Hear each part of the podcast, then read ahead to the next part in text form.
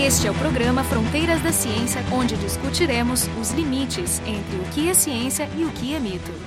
Hoje a gente retoma a conversa nesse episódio duplo que é comemorativo do bicentenário do nascimento do Astor Piazzolla. Para falar de tango e Piazzolla, a nossa convidada hoje é a Juliana Maggioli, que é formada em arquitetura, artista, dançarina e professora de tango. E conversando com ela, eu, Jefferson Arenzon, do Departamento de Física, e o Jorge Kilfeld, do Departamento de Biofísica, os dois da URGS. O tango na Argentina ele passou por diferentes fases, né? Até o próprio Borges gostava mais daquela fase inicial, mais orquestrada, e aí quando o tango ficou mais cantado, ele reclamou, né, que havia virado um choro melodramático. Então, não é interessante a gente ver que um escritor, ou seja, um trabalhador das palavras, um artista das palavras, vê com maus olhos o canto. Então, eu, eu arrisco dizer, ou ponho aqui em aberto, né, porque não sei, talvez ele tivesse bastante apreço a essa parte mais ligada ao que seria mais de raiz, vamos dizer assim. Talvez ele tivesse interesse por essa coisa mais folclórica. É um pouco tem a cultura erudita de classe média, ilustrada, educada, que, que é a coisa fina, que nem o jazz instrumental, o tango instrumental, a coisa assim, sem uma voz. Porque quando entra a voz, tem que ter a qualidade dos versos. E tem, como qualquer tipo de música, tem letras horríveis, paupérrimas. Mas é, sobre os cantores, é bastante interessante a história também. Rapidamente, Gardel inaugura, né? Em 1917, ele inaugura essa figura do cantor, de que, boa medida, a fama dele vem por isso, também pela beleza dele, é, ou seja, essa figura que ele montou, né, a maneira de cantar, e que, associado ao cinema, fez dele, na verdade, um fenômeno do tipo galã mesmo, dentro de Buenos Aires e fora também. Então, aquela coisa meio histérica de fãs ao redor dessa figura cantor não era muito comum, né? Bom, enfim, ele estava inaugurando esse tango chamado de tango canción, mas que ao longo da década de 30 começou a ficar cada vez mais incorporado, vamos dizer assim. No ano de 41, a orquestra de Aníbal Troilo é considerada por muitos estudiosos como sendo o momento quando por culpa do Troilo, e aí eu queria que vocês guardassem esse nome porque Troilo e Piazzolla tem tudo a ver, se a gente quer descobrir um pouquinho mais sobre o Piazzolla, a gente precisa falar de Troilo. Ele começou tocando com ele, fazendo Isso. os arranjos para ele. Então, o Troilo ele inseriu coisas que são tão importantes ao tango que eu considero ele, agora opinião pessoal, ele próprio o tango. É uma coisa incrível que é essa figura, que me comove mais até do que o próprio Piazzolla. Mas o que o Troilo fez foi colocar o cantor como protagonista. Então demorou aí uns 10, 12 anos até que é, as orquestras comercialmente começassem a explorar mesmo, definitivamente, a figura do cantor. Chega ao ponto de os cantores começarem a formar orquestra própria. Os cantores tinham tanta fama, ou seja, tanta independência, que eles sabiam que eles podiam trabalhar sozinhos, que eles iam vender igual. Essa é uma traição brutal, né? Queriam aparecer mais. Eu tenho esse feeling também, eu tenho essa sensação, né? Ou seja, Fiorentino, que foi o, o cantor inaugural com o Troilo, né? O Troilo se lança como orquestra, põe Fiorentino como protagonista, esse mesmo Fiorentino deixa a orquestra aí por 44, Piazzolla decide seguir Fiorentino na esperança de ter mais liberdade artística, né, de criação, que ele já sempre foi uma pessoa com ganas de mais, vamos dizer assim, desde esse começo, a gente tá falando ali no momento onde tinha 23, 24 anos, hein? Não deu tão certo, vamos dizer assim, porque logo o Piazzolla já monta orquestra própria, né? Dois anos depois, o, o Piazzolla já tava com a sua típica, né? Típica, orquestra ele, típica. Ele notou que os cantores não iam muito longe mesmo. E ele sempre, durante muitos anos, todos os anos 50, ele fez arranjos pro Troilo que era um, um amigo muito próximo. Acho que para terminar esse assunto do cantor, eu, eu separei aqui algumas frases do Troilo, porque eu acho que vai ajudar a gente a entender um pouco mais sobre tango, um pouco mais sobre Piazzolla e o Troilo ali mesmo, obviamente. Então, uma das frases é: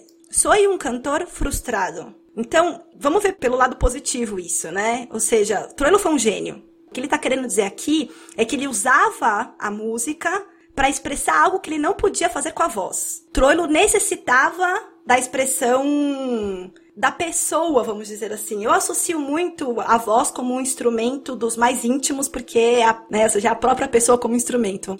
Então, o que ele fazia, né, e aí já são opiniões de quem pessoas que estavam ao redor dele, nem são palavras minhas, é tentar transformar os músicos como cantores, cada um com seu instrumento. E aqui eu acho que vale a gente ver por esse ponto de vista, pelo menos. Os músicos como cantores com uma expressividade muito alta. Tu tá dizendo colocar ele como um protagonista, assim como um cantor é? Todos os músicos têm que transmitir o que um cantor transmitiria.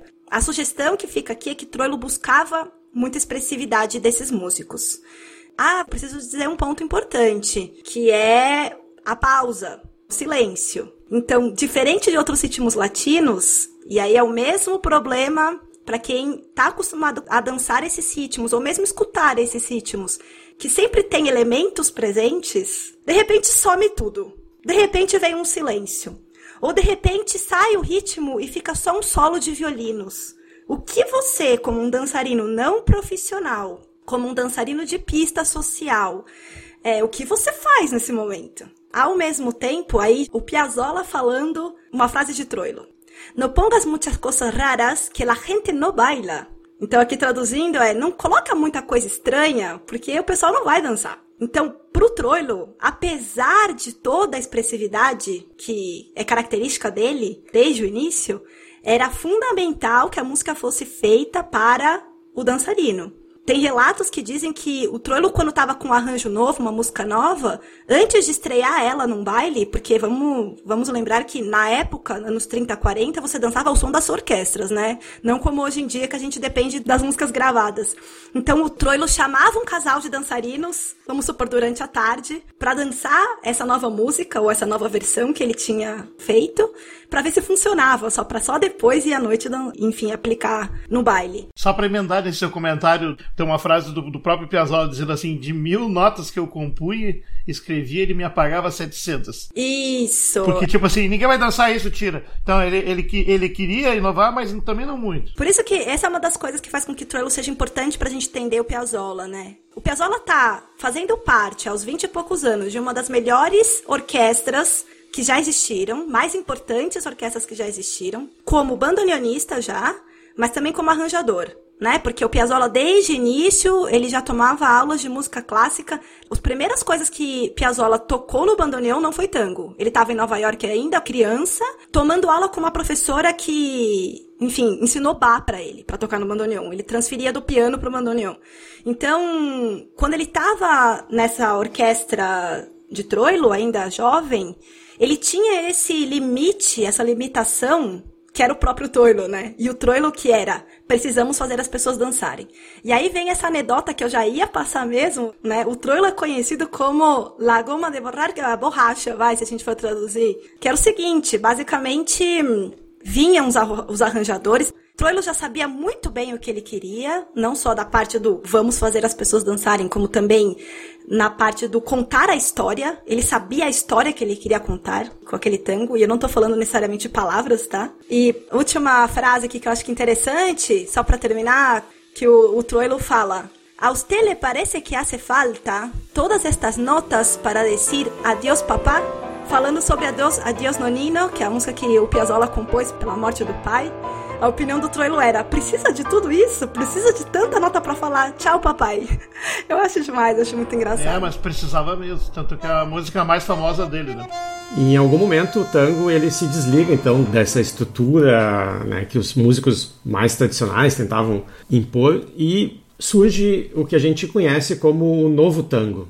Como é que é a origem desse movimento, né? O, o que que muda? O que que o, o novo tango trouxe, acrescentou ou destruiu do tango tradicional para merecer um nome novo? Essa pergunta tem duas respostas, uma ligada diretamente ao Piazzolla, aí na década de 50, e outra mais contemporânea que eu vou deixar para depois. Né? Esse nuevo tango parece que é uma expressão que o próprio Piazzolla inseriu, né? Eu acho que o Piazzolla chegou um momento que ele já não, não queria mais disfarçar. Ele já se assumiu como um cara vanguardista. Então ele fez aí as suas passagens pelo tango tradicional, montou a própria orquestra, sempre estudando música clássica, sempre estudando com grandes pianistas, inclusive composição. Sempre teve essa tendência também da, da composição. Ganhou uma beca para estudar em Paris, parece que no ano de 54, com um intuito de deixar o tango Agora vou virar um músico erudito, compositor erudito. Chegando lá, professora dele, Nádia, não sei o que, agora não me lembro. Nádia Boulanger, Boulanger. Né? Que foi, inclusive, professora de vários dos músicos contemporâneos, como Egberto Gismonte, enfim, desses todos que foram potência nos anos 60, 70, 80, ela pega e diz, olha, depois de várias provas ali, de Piazzolla mostrando várias coisas, enfim, que tinha composto, quando ele toca alguma coisa relacionada ao tango, ela diz: é isso, você tem que permanecer aqui. A sua alma é tangueira e se você quer inovar, inova pelo tango. Então foi meio que contra a vontade a princípio, mas é, foi de influência definitiva, porque já em Paris ele monta um pequeno grupo com cordas apenas e o bandoneon, que era ele mesmo, que permite muita liberdade rítmica e harmônica. Então, na verdade, o que o Piazzolla parece que precisava e perseguia era uma mescla né, e uma expressão dessa complexidade toda que ele tinha na cabeça entre jazz, música clássica e aí estimulado também pela professora o próprio tango. Ele já tentava fazer isso com o Troilo, mas o próprio Troilo vinha lá com a borracha. Isso é uma boa forma de dizer que quando ele criou o Quinteto Novo Tango, foi em 1960, foi como se estivesse pensando, bom, eu vou resgatar aquelas 700 notas e agora eu boto onde o Zubinho quiser que ele chamou isso de música contemporânea de Buenos Aires para se defender da crítica, porque todo mundo, a velha guarda, a imprensa, a crítica odiava. A minha mãe, minha mãe era música, era violonista clássica e folclórica. E ela é da escola que achava que Piazzolla destruiu o tango. Exato. O próprio Piazzolla dizia isso, né? Que ele era acusado de ter assassinado o tango. Embora, na visão dele, ele tenha sido o salvador do tango não faltam vídeos no YouTube dele mesmo falando sobre o maior problema da vida dele ter sido essa luta contra o tango tradicional. Quantas vezes ele menciona que o argentino poderia mudar tudo menos o tango? Ou a cultura argentina podia mudar completamente, menos o tango, que o tango era imutável. Ele mesmo dizia: minha música é 10% tango e 90% Piazzolla. Né? De fato, ele é bem diferente mesmo. É um negócio de escola, mas ajudou a reviver o tango, porque depois é um revival do tango nos anos 70, 80, depois da ditadura, principalmente. A, a juventude começou a querer bailar o tango tradicional e tu sabe, tu é um pouco fruto dessa onda. Né? Eu sou, eu sou. Eu acho que é importante a gente também contextualizar o Piazzolla aí nesses anos 50, 55, né? é, o tango estava em declínio já também. Então, depois dessa época de ouro, que a gente pode dizer que foi de 35 a 55, época de ouro porque todo mundo dançava. Era fácil que alguém te ensinasse a dançar tango, alguém da tua família, ou algum amigo, algum primo, porque todo mundo sabia.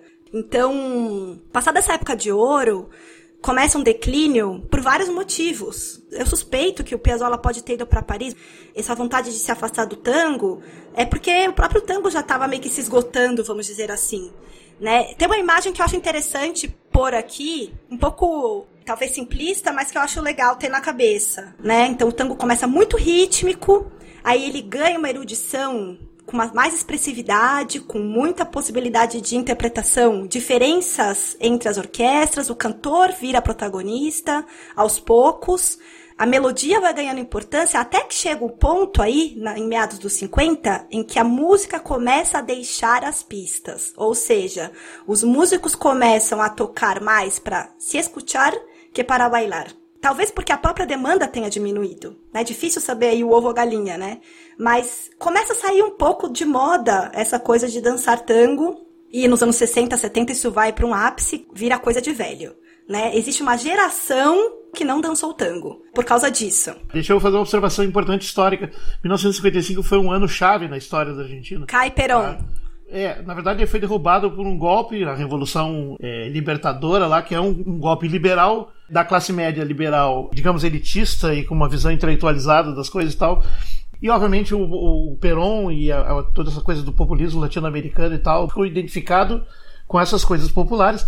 Eles combatiam as expressões de coisas populares essa cultura que a minha mãe, inclusive, acabou herdando e outros lá e tal, tem a ver com isso, né? Todo o pessoal que era antiperonista também acabava um pouco não gostando muito do tango, porque era uma coisa de, né, lá do, do de não sei o que e tal. Mas se, se tem o tradicional, esse é o bom. Então, mudou tudo. Ah, o tango realmente começou a morrer em 1955 e ela só volta no fim dos anos 70, de volta a crescer, e hoje tá uma explosão. O que acontece interessante em 80 é que ainda estavam vivos os grandes dançarinos da época de ouro. Legal que o tango dá pra dançar mesmo quando tu tá velhinho e meio assim, ao quebrado. Exato. Não é uma dança muito acrobática. A, a, minha parte meio racional fez essa conta quando eu comecei a entrar demais nesse, nessa coisa do tango. Se eu aprender agora, quantos anos eu ainda posso dançar? A gente pode dançar até morrer. Bom, essas pessoas mais velhas, elas tinham as informações para passar para os novos interessados. Mas voltando para essa parte de ostracismo, que é interessante a gente saber, primeiro, o Piazzolla, se a gente coloca esse contexto todo, onde o tango sai de moda, né, quando cai Peron, começa a não fazer mais sentido tanto essa adoração pelo nacional, vamos lembrar que nacionalismo e peronismo são coisas bastante ligadas, né? Parece que Perón não estava tanto pró-tango, mas ele estava pró-nacionalismo, então se era cultura nacional, estava valendo. Isso é bem parecido com, com Vargas, Vargas e hum. Villa-Lobos e também com movimentos semelhantes na Rússia, com o Stravinsky, o Bartok lá. Exato, todo, exato. É, é, o movimento dos folcloristas na música erudita. Isso, a gente vê em várias, várias situações. Então, o que acontece é também é um dado novo. Eu queria agradecer a um amigo meu, argentino, ele Theo Cliff, ele que vivencia muito ainda com os velhos milongueiros até hoje. Ele me conta que nessa época de ostracismo, anos 60, 70, quem continuou dançando tango eles estavam frequentando ambientes mais marginais. De novo, o tango entra na marginalidade, né? Então, esse novo governo ditatorial que vem um pouco depois, aí já nos 70, associa o tango à marginalidade, ao crime. Anos 60 também. Anos 60 já, né? Então, o tango não só deixa de ser uma coisa fora de moda, ela vira uma coisa pejorativa. E, para completar esse caldo, o rock e toda essa música estrangeira supre essa necessidade de música popular, de música para dançar, música para ser feliz, né? Então não fez falta, vamos dizer assim, né? É, o tango, mas persistiu aí no underground e nos 80 volta. Bom, como eu estava dizendo, uma coisa importante, Piazzolla deveria estar num contexto propício, né? Por estar nesse momento onde o tango tradicional não fazia muito mais sentido, mas isso não aconteceu. Infelizmente, eh, demorou muito para ele ser reconhecido, a sua música ser reconhecida, não só na Argentina. Por exemplo, ele, ele sai e vai para os Estados Unidos e também não é valorizado. Demorou aí uns anos até que ele começa realmente a, a ser considerado pelos músicos como é até hoje, um gênio. O novo tango, além de ter uma musicalidade diferente, ele aportou também uma, alguma variação no tipo de letra. A gente sabe, por exemplo, que o, o tango tradicional ele continha muito dadas as, as, as, origens do tango, ele trazia muito as gírias, né, o modo o modo de falar, o vocabulário que o pessoal usava, né, o que é conhecido como o, o lunfardo. O novo tango, né, em, em termos de letra, ele é diferente do tango tradicional ou ele canta as mesmas coisas? Tem uma diferença de linguagem ou é só na música? Eu sei que Horácio Ferrer, por exemplo, ou seja, poetas eruditos, é, fazem parcerias profundas com músicos como Piazzolla. E que o lunfardo, eu acredito que talvez não fizesse mais tanto parte dessas escolhas. Talvez, não tenho certeza qual era do Ferrer. É que o Piazzolla não foi a coisa do canto. O canto com ele acabou ficando secundário, assim como a dança. Não, por exemplo, o Gotham Project tem várias músicas que tem letra, né? O próprio nome, né, Gotham, é a inversão de tango e a inversão de sílabas é uma das características do lunfardo, né? Característica de várias origens de G em vários lugares. Né? É uma brincadeira do lunfardo que se chama resve. É, a revés. Isso se usa muito Por exemplo, eu aprendi em casa que a gente toma de manhã feca com chile. Em vez de leite. É, isso tem em várias línguas, né? Em francês tem o, o verlan, que é l'envers. Gotham Project é um grupo dos anos 2000 já. Então seria esse Tango Nuevo que vem do final dos anos 90, nos 2000, que daí já é outra coisa. É claro que consequência de tudo isso que veio antes. Mas, por exemplo, o Gotham, é, eu acho que eles brincam muito com tudo que aconteceu já no passado. Mas, por exemplo, qual o problema de usar lunfardo hoje em dia? Nenhum, né? Mas foi muito perseguido antigamente. Mas o Gotham faz uma mescla com. não é nem com rock, nem com jazz. É a música uma, eletrônica. Com a música eletrônica, o techno, né? Com o disco, inclusive, se quiser pensar, eu pessoalmente não gosto. Né? Aí eu sou conservador. Bom, assim como o Piazzolla não foi considerado tango por muitos, o Gotham também não é considerado tango. Vamos considerar que o Gotham durou 10 anos. Essa leva do tango eletrônico durou 10 anos. Foi muito importante também para a renovação. Trouxe muita gente, eu conheço muita gente que se aproximou do tango por causa disso por se sentir familiar a esse som, mais ou menos o que aconteceu comigo por causa do Piazzolla, mas que hoje a gente vai numa milonga, é raríssimo que se toque tango eletrônico no Brasil ou na Argentina. Talvez em alguns países da Europa. Eu sei que a França é um país que gostou e talvez goste muito ainda dessa nova vertente, vamos dizer assim. É exatamente sobre a dança que eu queria voltar, né? O tango é, um, é uma dança né, que é o contrário do rock, onde a gente pode dançar sozinho, o tango ele é dançado em pares, né, são duas pessoas. E nessas duas pessoas elas não têm um papel equivalente, existe uma hierarquia. Né? Existe uma que lidera e a, e a outra que segue. E esses papéis são normalmente atribuídos, né, o da liderança ao homem né, e de seguir as, as mulheres. Né?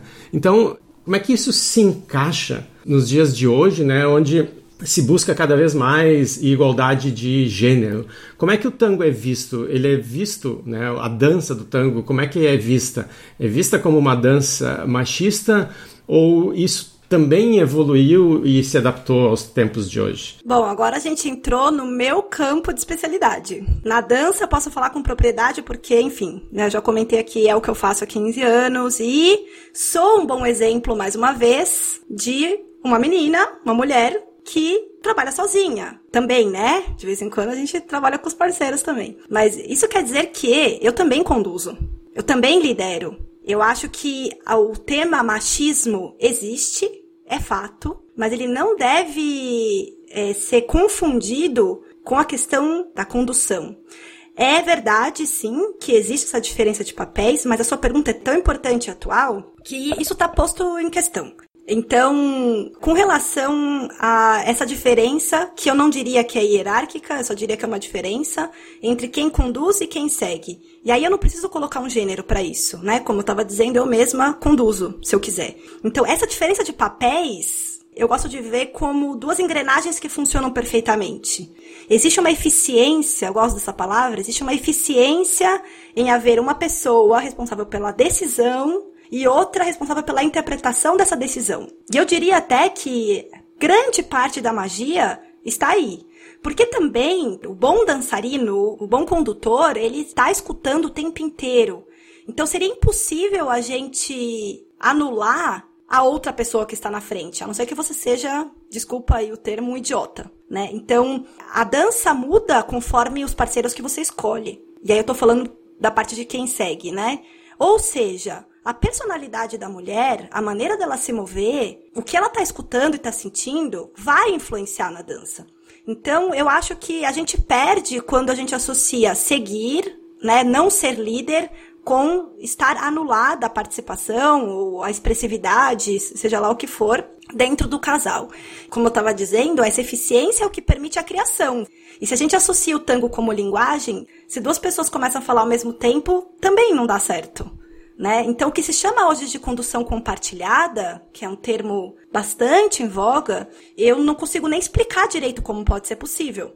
Não é porque eu sou contra qualquer é, luta de protagonismos do gênero feminino, vamos considerar eu sou uma mulher também, e luto, de certa forma, contra o machismo no ambiente. Mas não dessa forma. Acho que tá claro. Tu, tu tá desconectando os papéis do gênero do, do, do, par na, na dança com uma diferença de importância. Né? Não, não existe um papel mais importante e, e que a gente deva associar ao gênero. Mas a, a, minha pergunta é assim: embora tradicionalmente esses papéis fossem ligados ao gênero, no sentido de que o homem sempre lidera, a mulher sempre interpreta, eu queria saber se essa situação evoluiu ou se ela mudou hoje em dia. Eu, eu posso ter uma mulher liderando e o homem seguindo eu posso ter duas mulheres dançando, dois homens dançando. O que que dentro da ortodoxia do, do tango se faz ou é aceito hoje em dia? Pode acontecer sim, inclusive tem algumas milongas onde os gêneros eram trocados, inclusive dentro da mesma música. Bastava você trocar o lado do abraço, já estava sinalizado de que você trocava o papel. Homem com homem, mulher com mulher, mulher conduzindo, mulher seguindo. Agora, outra coisa importante, você disse e você está certo. O que predomina é o homem conduzindo. Agora, cabe a gente entender direito por quê. Eu acho que é uma questão profunda, pode entrar até pela parte psicológica, social, mas tem um ponto que parece superficial, mas conta. A mulher tá de salto alto. Eu conduzo de salto, mas a minha eficiência cai. O salto ele te coloca numa posição perfeita para seguir. Além da parte estética, tem a parte funcional mesmo, você perde. Então você já tem que estar tá sem o seu salto. E aí depois tem essa parte mesmo social que eu já não me arrisco, não me atrevo muito a entrar. Talvez um dia fique completamente é, incerto ou abandonada, ou a proporção se iguale entre quem conduz ser homem ou mulher e quem segue ser homem ou mulher. Pode ser que estejamos caminhando para isso. Mas a, a cultura argentina, ela é machista de certa forma. Tem um machismo ali enraigado, importante, e é claro que isso se reflete na dança e talvez isso motive ainda que a maioria das pessoas que conduzem sejam do gênero masculino. Tu pode pensar no papel do homem ali, não de condutor, mas de marcador do básico, do ritmo. Então é um papel bem secundário, parecido com a bateria na, numa interpretação de rock. Ele não está solando a guitarra nem está cantando. Ele só está mantendo, ou no jazz antigo, né? Só está mantendo o ritmo, ele só está garantindo que as coisas estejam dentro do esquema. Isso aí é um papel bem pobre, se tu pensar assim. É, isso no tango não acontece tanto porque o ritmo ele não tá claro, né? A regra rítmica não tá tão clara. Ou ela se mescla com outras decisões que ele tem que tomar, como a posição da pista ou as figuras. Mas eu posso dizer que eu, como quem segue, ou seja, a quantidade de horas que eu já segui na minha vida é muito maior do que as que eu já conduzi. Eu posso dizer que eu sinto muito prazer, e eu que sou uma pessoa com uma certa personalidade forte, vamos dizer assim, eu não sinto falta nenhuma em estar no lugar de intérprete de uma marca. Adoro.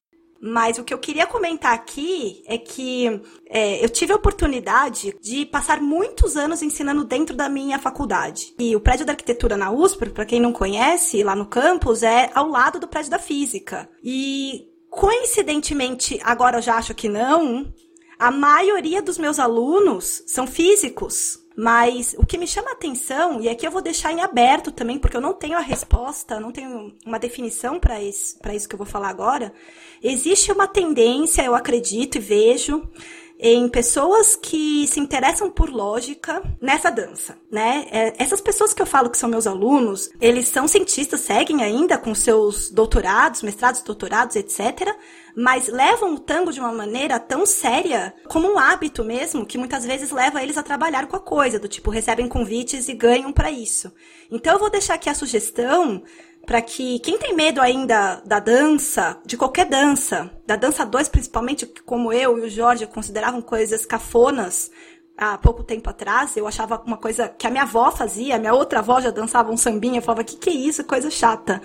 O tango ele é um pouco diferente. Eu dançava samba também de gafieira antes, e fiquei no tango não só porque é uma dança, ela passa por essa parte da lógica, que é muito interessante, pela parte da linguagem, e sem falar da riqueza que é a própria cultura tangueira, da parte da música, que é fundamental, é a nossa matéria-prima, né? A gente dança o que a gente ouve, que fica aqui o convite para vocês conhecerem, porque talvez vocês gostem muito.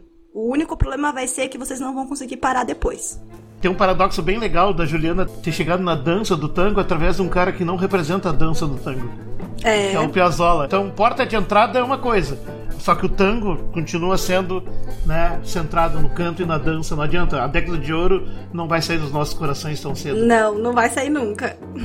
Pro Piazzolla, o tango sempre foi algo pro ouvido, não para os pés. Apesar dessa opinião do Piazzolla, o tango é uma arte e segue não só sendo ouvido e dançado, mas ele é um patrimônio cultural da humanidade, reconhecido pela Unesco.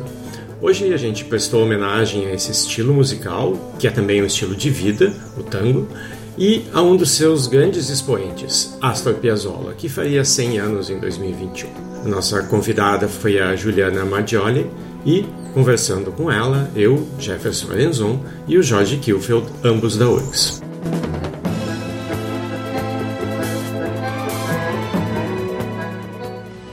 programa Fronteiras da Ciência é um projeto do Instituto de Física da URGS.